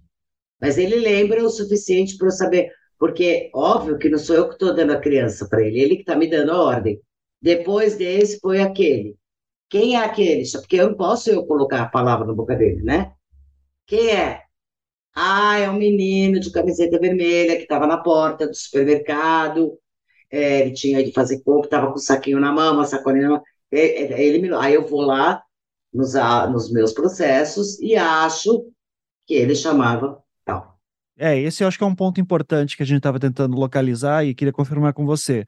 É possível que, dado o tempo que passou, ele confundisse um detalhe com uma outra vítima, por exemplo, falar o local de um com uma pedaço de roupa do outro? Não é, não é provável, porque para ele tem um sentido. Primeiro que dois são sempre uma história na cabeça dele. E segundo que a história se complementa por algum motivo, né? Que a gente não tem, nem ele sabe. Não, adianta fazer uma pergunta objetiva. Ai, como que você seleciona suas vítimas? Oi, ele não sabe do que eu estou falando. Eu que tenho essa pergunta. Eu preciso decupar para entender. Então, talvez nem ele tenha tão claro qual é o método dele, é intuitivo. Né? algum lugar da cabeça dele sabe o que ele está procurando. E enxerga. Eu, eu tenho, eu, te ouvindo, eu, eu, e lembrando, principalmente dos inquéritos da Polícia Federal, eu estou com uma impressão aqui que eu queria que você me, me confirmasse ou complementasse, enfim. Que por mais que a gente tivesse agência da Polícia Federal e o próprio doutor Diniz também na civil na época, dispostos a, a e abertos à possibilidade de que, ok, serial killer não é um crime comum, na hora de formalizar isso no inquérito, isso sem não aparece todas essas nuances que se aparecem, como se tivesse que formalizar uma coisa que é muito complexa para um relatório como é feito naquela época. Então, de certa forma, me parece que ah, ele confessou um crime, está aqui como ele confessou, pronto, acabou. E a gente não entra nessas nuances que são super importantes para a gente entender o, o, como se o formato do inquérito policial não fosse feito para um serial killer.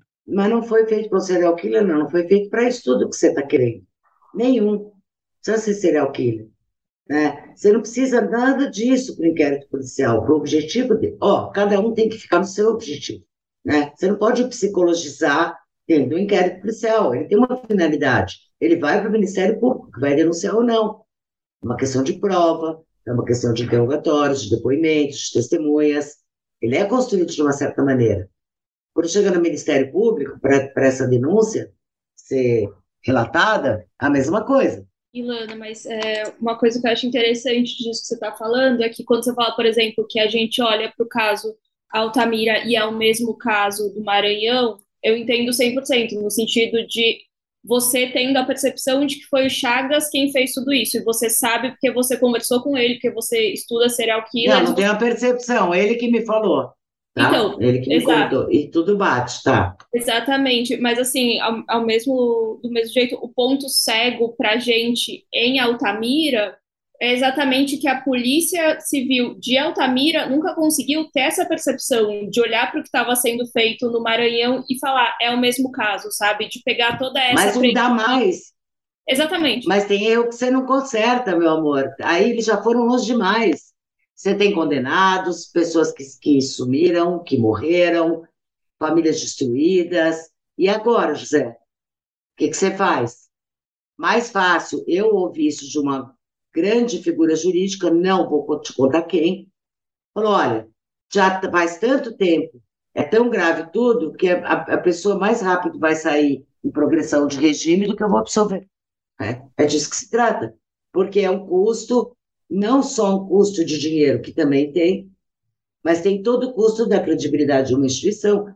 Você me desculpa, a Polícia Civil do Pará, lá na investigação, se atrapalhou loucamente. A Polícia Federal nem vou comentar.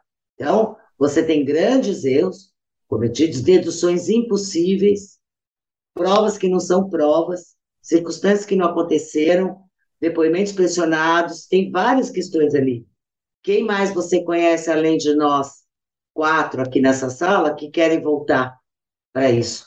Qual é o interesse para as outras pessoas do mundo? A gente é gente encrenqueira, gente chata, gente, que verdade que vocês querem? O que, vocês estão buscando? Já está tudo resolvido? De certa forma está. Né? Então, o doutor Anísio, que já, já faleceu, quando ele me ligou, o dia que ele foi solto, ele me ligou, que ele foi para domiciliar.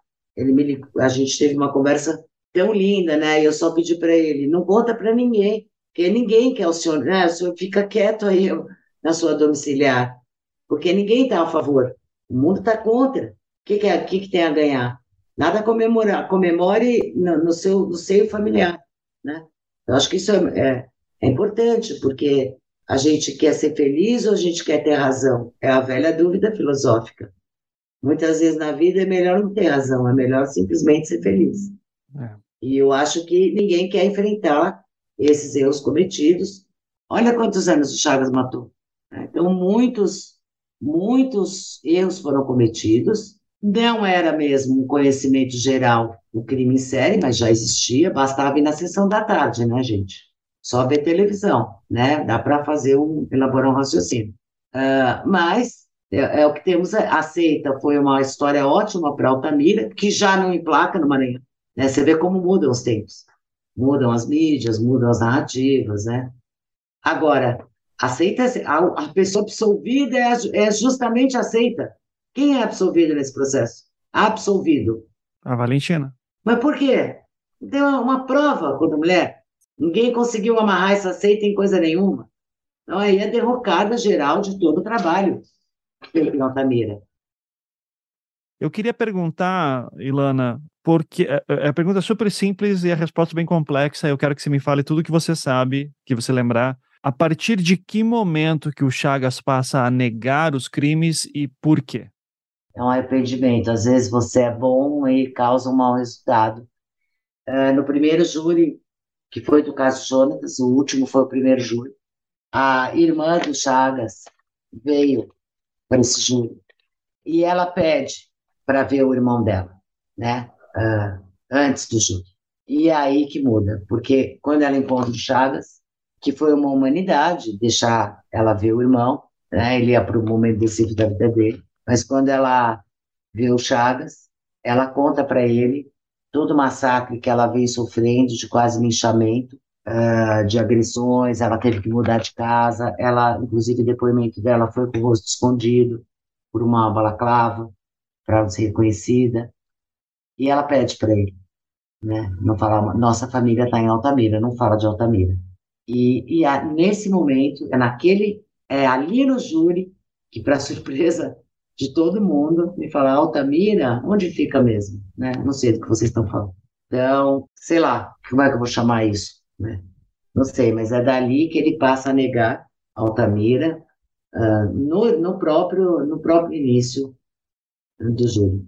Mas é muito rico tudo que se tem, por isso que eu sou inconformada. É muito rico tudo que se tem de todas as informações das 45 vítimas desse caso, em todos os relatos dele, não só para a Polícia Federal e a Polícia Civil, como para todas as psicólogas que fizeram os laudos dele.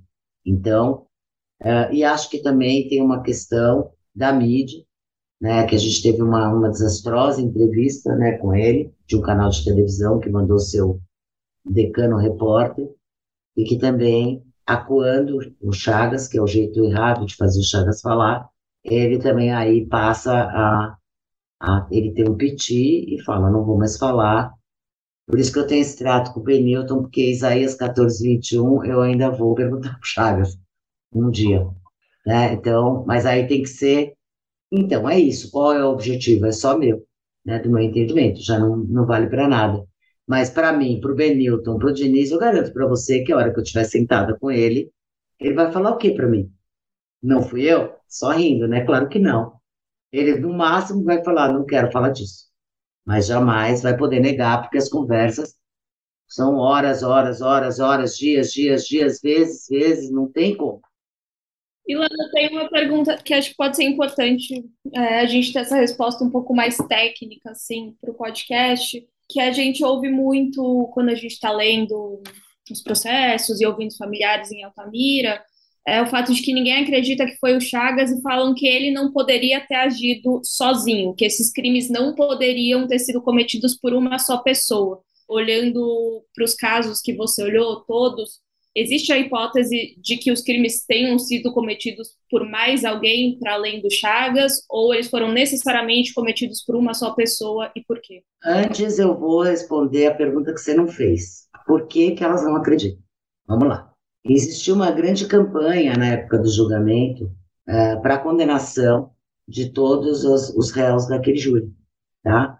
Sérgio, Anísio, Amailton, Existe um ônibus de graça, piquete na porta do júri, foi um movimento importante e você, qualquer dessas pessoas que ficaram naquele piquete e jogaram pedra, sem julgamento ainda, nessas pessoas que ali foram condenadas, se hoje acreditarem que o Chagas, terão que assumir que fizeram, cometeram uma maldade terrível.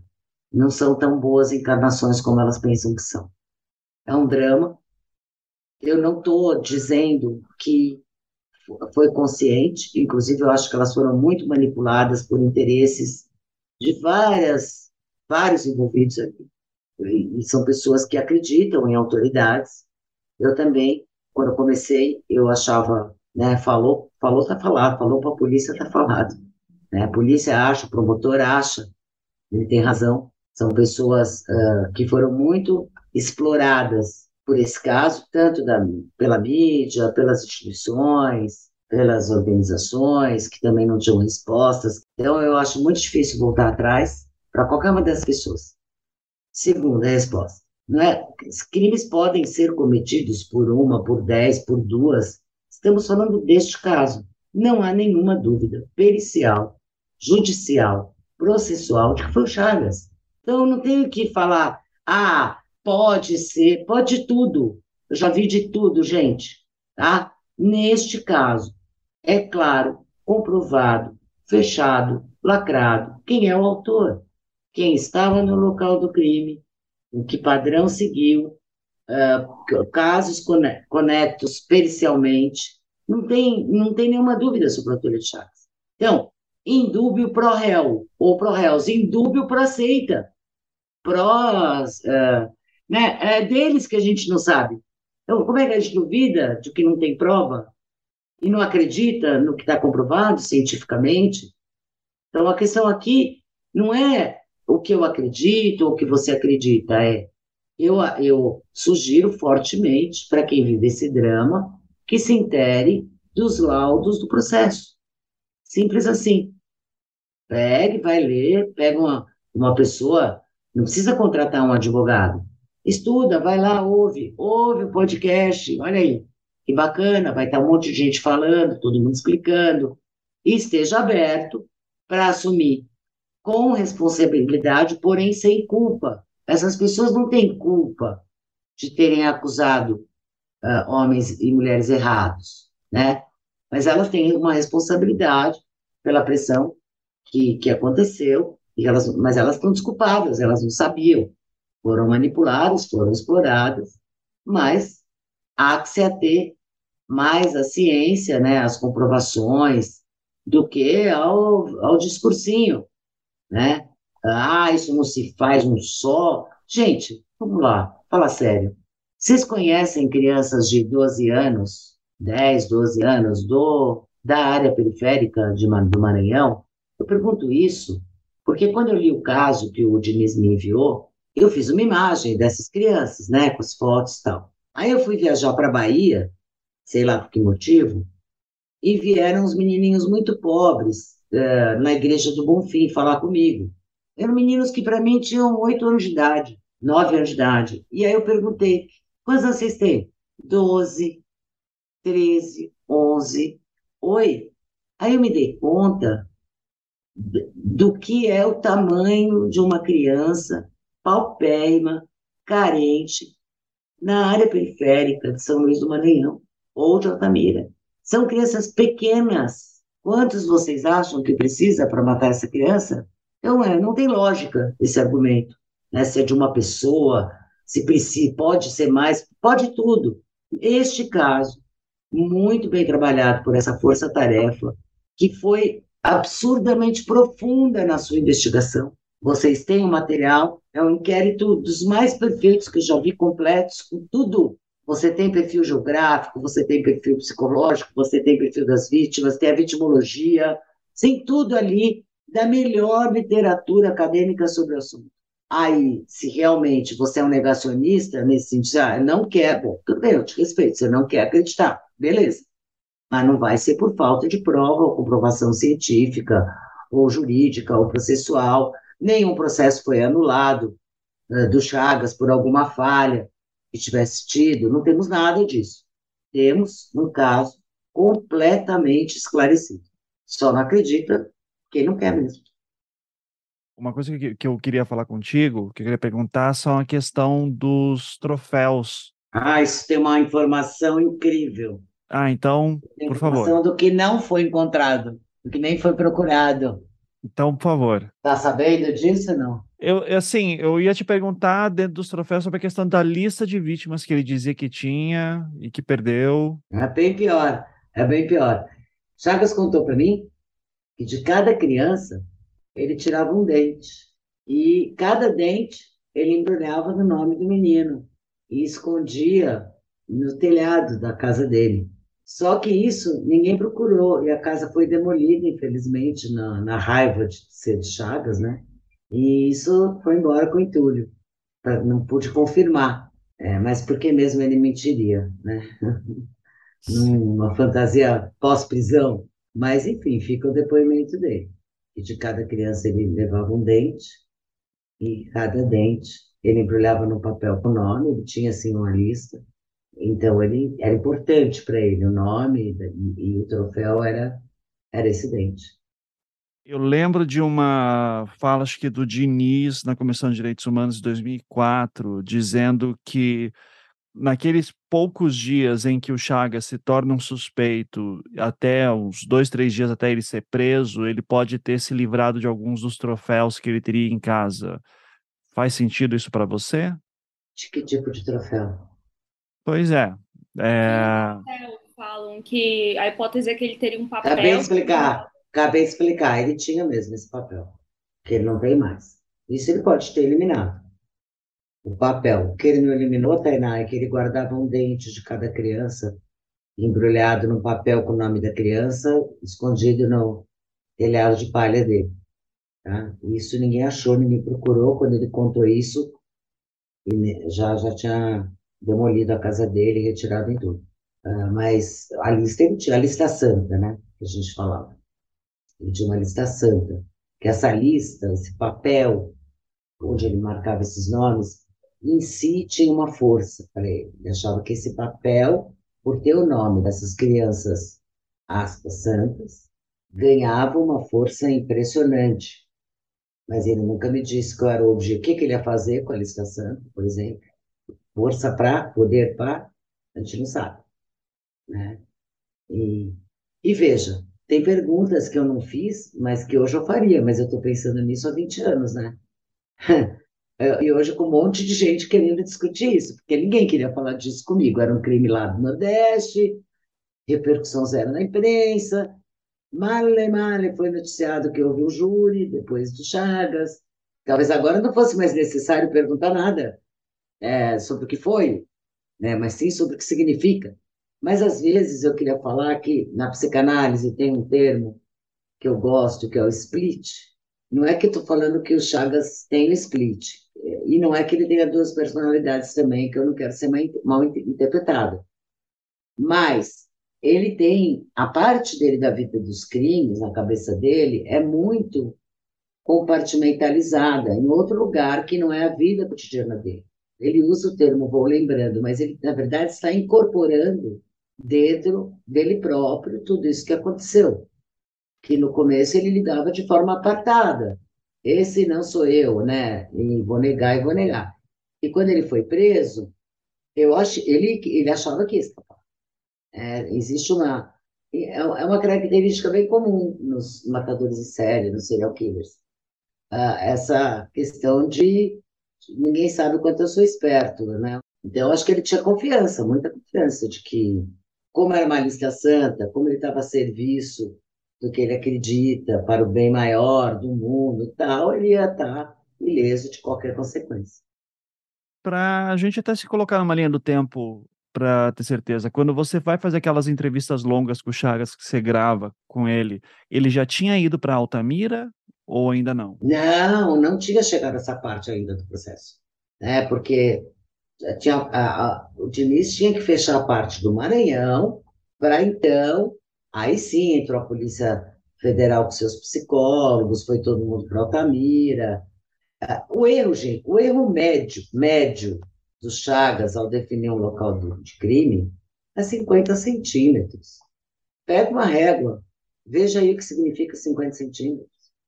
É numa mata. Eu entrei com ele na mata. Estava a Polícia Civil, estava a perícia, vocês não têm noção que é andar com Chagas dentro de uma mata. O Chagas é mateiro. Então existia, ele foi algemado, existia até o risco, porque em uma pernada ele deixava todo mundo para trás. E sabe quantas mangueiras tinha no lugar que eu fui? Como ele sabe que é aquela? Ele sabe a exata localização. É aqui nessa. E ele mostra, e o perito vai lá, o seu só treina GPS, e pega o laudo de local feito à época, e nós temos uma diferença de 50 centímetros, meio metro. É, então, é muito impressionante a precisão. E claro que ele vai voltar para Altamira muitos anos depois, né? a cidade já cresceu. Tal, então, evidente que qualquer equívoco será compreendido ou será usado politicamente e não compreendido, mas é evidente que o erro pode acontecer? É, mas pela média, gente, o cara leva as pessoas em 42 locais de crime. Em Altamira tem uma situação é, das buscas e apreensões que a gente lê o seguinte, que eu não sei se você tem alguma informação sobre isso, por isso eu perguntando. A gente lê na imprensa na época que quando o Chagas vai para alguns locais em Altamira, são encontrados fragmentos de ossos, e esses ossos iriam para uma perícia, para análise, só que assim, eu não encontro no, nos inquéritos da PF o laudo de DNA, mas eu vejo uma decisão de um desembargador, numa decisão de revisão criminal do Césio, em que o desembargador está dizendo: ah, saiu na imprensa que eram fragmentos de ossos de animais. Só que eu não vejo esse laudo, eu não encontrei essas matérias, eu não duvido que elas existam, mas, sabe, eu não sei. Eu entendo que Altamira também mudou muito, é, mas eu já ouvi gente de dentro do caso de Altamira dizendo assim: ah é porque quem foi fazer esses laudos, essas análises foram a PF no Pará e a PF no Pará não tinha o menor interesse em fazer a confirmação. Concordo. É uma boa suposição. É o que eu posso dizer. Tá. É uma boa suposição. É servir para quem? Né?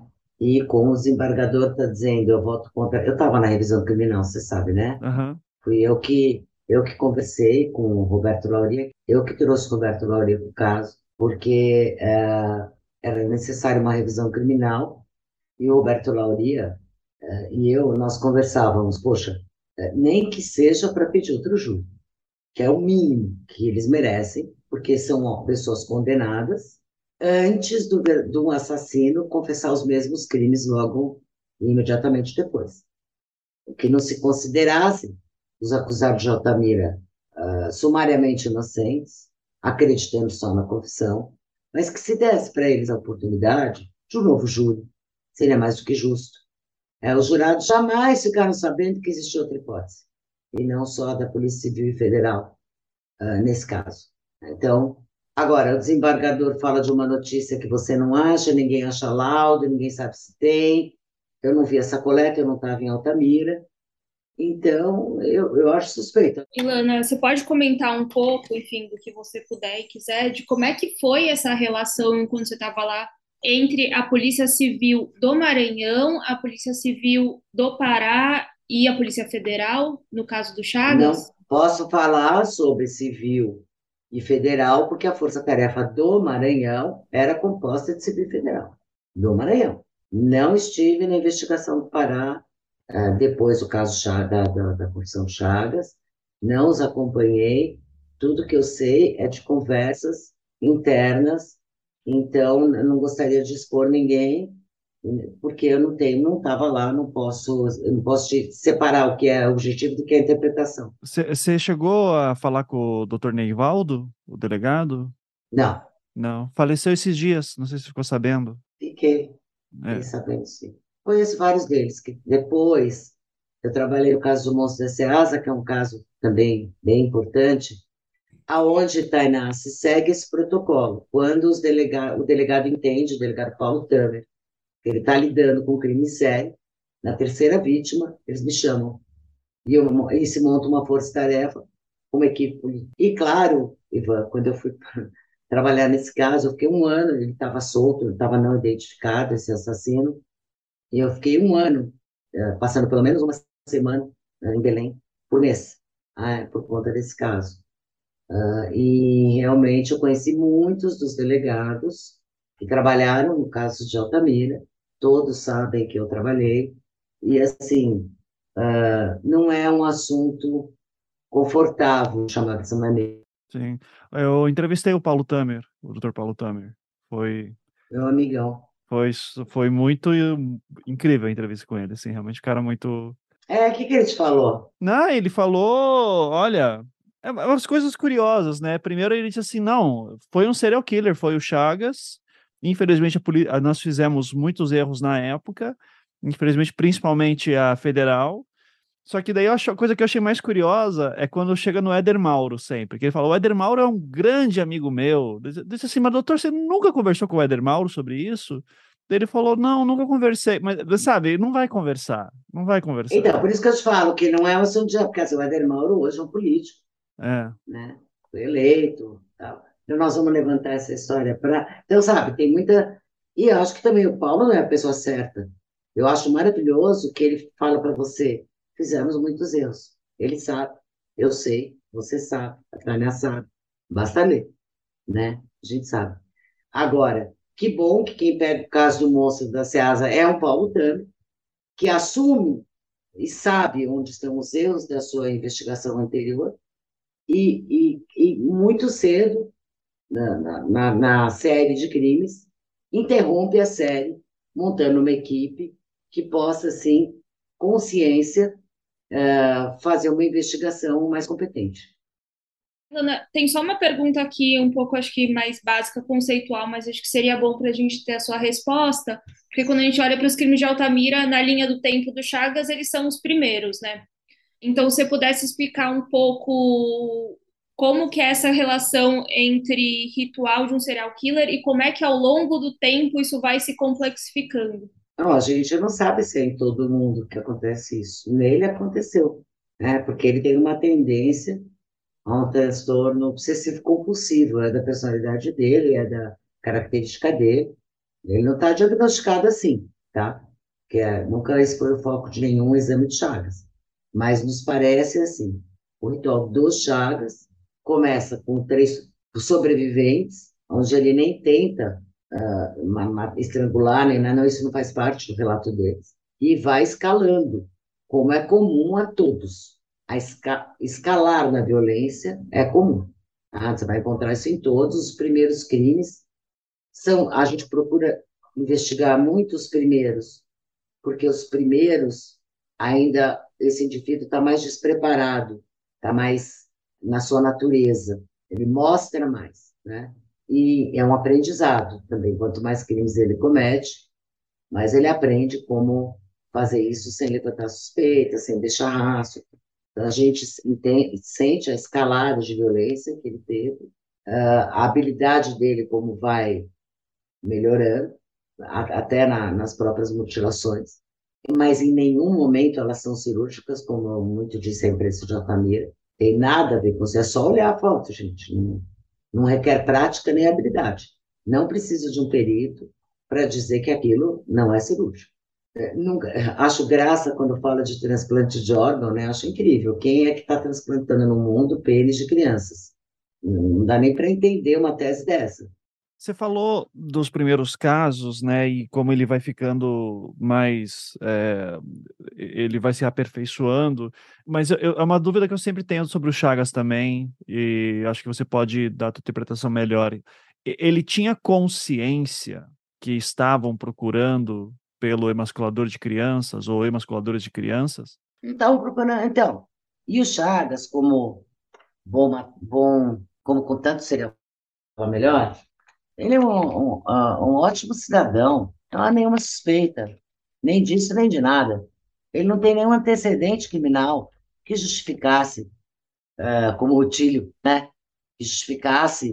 Uh, a polícia procurava alguém com antecedente, nem procurava alguém como Chagas. Chagas passa tão despercebido em toda essa investigação que ele faz o papel do pai do Danielzinho na reconstrução do, na reprodução do crime, porque ele é da invasão.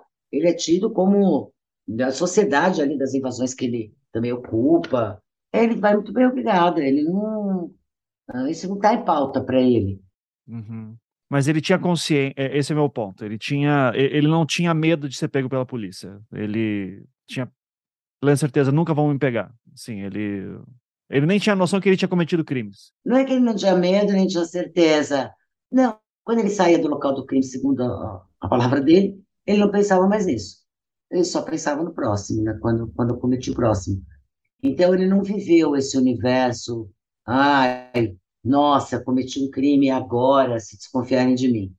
Ele simplesmente eh, negava qualquer envolvimento, até para ele mesmo, isso não tem nada a ver comigo. E cada vez isso foi se solidificando, né? porque foi, foi se tornando realidade que ele era um cidadão acima de qualquer suspeita e que a investigação não estava indo em nada para cima dele, em nada. Então, por que mesmo que ele ia estar tá nervoso? Não deu tempo. Ele foi ficar nervoso no Jonas. Aí ele foi ficar nervoso. Aí, em 2005, quando ele vai à júri, ele vai começar a negar as confissões e falar que ele foi torturado, por isso que ele confessou. Aí eu queria saber se você poderia falar um pouco da sua experiência, como que foi esse processo de conseguir as confissões dele, se isso que ele fala de que ele foi torturado, se tem algum amparo ou se não. Tem zero amparo. Ele era, ele almoçou comigo sem algema, eu estava lá. Teria visto, né? Um hematoma, um, uma exclusão. Ao contrário, eu achava até, eu ficava admirada com a confiança depositada no comportamento, no bom comportamento dele. O Chagas almoçava na cozinha da delegacia. E nós estávamos no processo dele contar o que aconteceu, um processo, aspas, camarada, né, de entendê-lo, de não julgá-lo antes do julgamento. Então, eu, eu, eu também sou testemunha é, de nenhuma violência. E por que mesmo que um cara que vai bater, um delegado que vai bater, precisa ter todo esse trabalho de me chamar, jura? Delegado que bate não me chama, gente. E ele andava sem algema, era, era trazido, levado, sem algema. Então, defina tortura, né? Não sei. Agora, claro que ficou muito útil para ele dizer isso, mas não tem nem. Inclusive, a, a, todo o processo de Chagas, todo o inquérito, foi acompanhado pela promotoria. Então teria que ter um complô, né? E as confissões são muito consistentes também, né? E são no período de quase um ano. E tem momento que ele confessa em juízo para vários repórteres também. E não é que ele vai adicionando detalhes, você vê que ele vai. Ele consegue repetir a história. E é até uma coisa curiosa, quando ele começa a entrar nessa história de que foi torturado, parece que ele não é um cara muito criativo, né? Ele não consegue. Ah, ele não é mesmo. Ele não sabe mentir né? Ele não tem criatividade. Não, mas ele, ele, ele não consegue desenvolver a mentira. É, mas é porque ele não tem elementos, né? Então é constrangedor. Acaba sendo constrangedor, porque não tem nada, ele sabe o que aconteceu, eu, e todo mundo que estava lá sabe também. É, a, a limitação de, de mentira do Chagas, para mim, chega até um ponto que eu vi. A gente tem aqui a gravação, só o áudio, de um júri de 2009, que a vítima era o Antônio Reis Silva, né? Um menino emasculado em 91. E ele chega ao ponto de simplesmente dizer assim: ah, não quero falar sobre isso, né? Não quero falar mais sobre Ué, isso. Estão armando contra dele. mim. É, não, não acho que ele tivesse esperança de, nesse júri, ser de alguma forma absolvido. Uh, e é, é, é, um direito que a gente às vezes uh, não gosta, mas é, ele tem o direito de não falar nada que o comprometa. É por isso que a gente precisa de tudo que ele já falou. Essa é a importância de um bom trabalho de inquérito e, e, de, e de, de judiciário é, ter este material, que os anos vão passando, ele está lá na cadeia, ele conversa com outros presos mais experientes, com outra ficha penal, uh, que dão conselhos, que, que esclarecem ele sobre os direitos que ele tem, além, para além do advogado, né? Então, eu acho bem normal, que ele não queira falar, mas o que, que eu gosto é quando eu vou num júri, eu não preciso mesmo que ele fale, o trabalho está feito.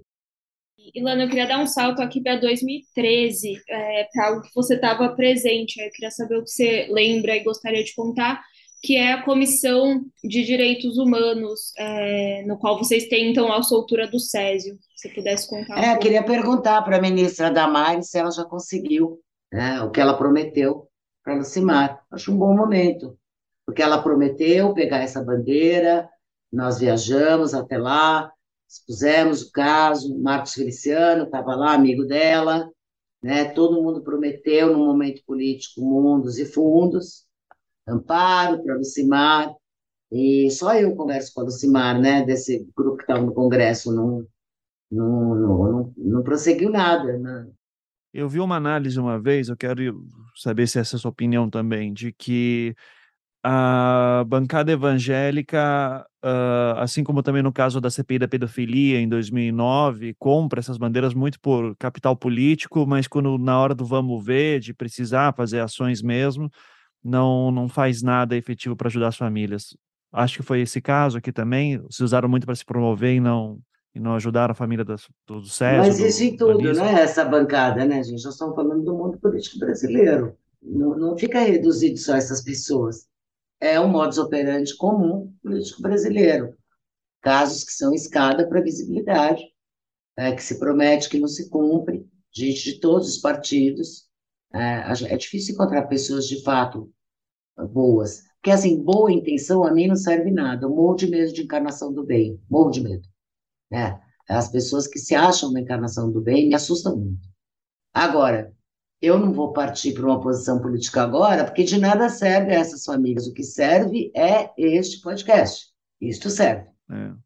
Mas como é que foi essa preparação de 2013? Assim, você recebeu um convite? Foi uma... Porque eu sei que a bancada evangélica já estava do lado do Césio, por causa da, da, da, igreja dele, desde o final da década de 90 já estava tentando acompanhar. Tinha um deputado federal que estava do lado dele. Mas 2013 é, um, é uma caminhada até lá. Qual que era a expectativa do resultado? O que, que vocês, assim, no mundo ideal, essa comissão, essa audiência, vocês imaginavam que poderia resultar? Reabertura do caso, favor. Juntar o caso de Altamira com o de São Luís, com os do Maranhão, quem sabe? O entendimento das pessoas de que aqui existe um problema, a gente precisa se reunir, sentar para tentar solucionar, que erros foram cometidos, não vamos buscar os culpados dos erros, mas vamos trabalhar para saná-los, né? Uh, uh, vamos, vamos atender essas pessoas que estão em situação precária. Eu vou contar para a Tainá, acho que eu já te contei, Ivan, a história da situação do Anísio, perto dessa revisão criminal, que eu fui visitar o Anísio Césio, e o Anísio, então, me pediu, ele, ele me chamava de anjo, ele dizia que eu era um anjo, que quando eu entrava, entrava a minha luz comigo. E aí ele me pede um favor, que é se eu posso arrumar uma consulta médica para ele, porque ele tá com, ele é médico, né? E ele tá com um zumbido no ouvido que não passa, ele chegava a achar que era até uma coisa psiquiátrica. E ele está desesperado, porque ele não consegue dormir, não consegue descansar, porque o zumbido não para. E eu, então, saio de lá, falo com o Lauria, e o Lauria entra com uma, um caminho por si só, né, para conseguir é, esse atendimento e ele é atendido e é diagnosticado. Sabe o que ele tinha, Tainá? Como ele dorme no chão, dormia no chão, batido de terra, porque não havia cama, um senhor de mais de 70 anos, ele tinha formigas andando no, nos canais auditivos dele. Esse era o zumbido que ele ouvia. Então, é disso que nós estamos falando. É nesse nível, porque assim, a pena que fossem culpados, a pena ainda é a, a, a cessação da liberdade e não a tortura física. Não é, não é isso que a gente combinou né, na nossa Constituição. Então, é, é um caso que me toca muito. O que eu esperava era que, pelo menos, eles não tivessem submetidos a todo o resto que não a prisão deles, né? O mínimo de dignidade humana e que as pessoas pudessem ouvi-los antes de decidir, uh, tivesse uma oportunidade de se defender diante de uma sociedade que agora já sabia do verdadeiro autor desses crimes. Essa era a minha expectativa.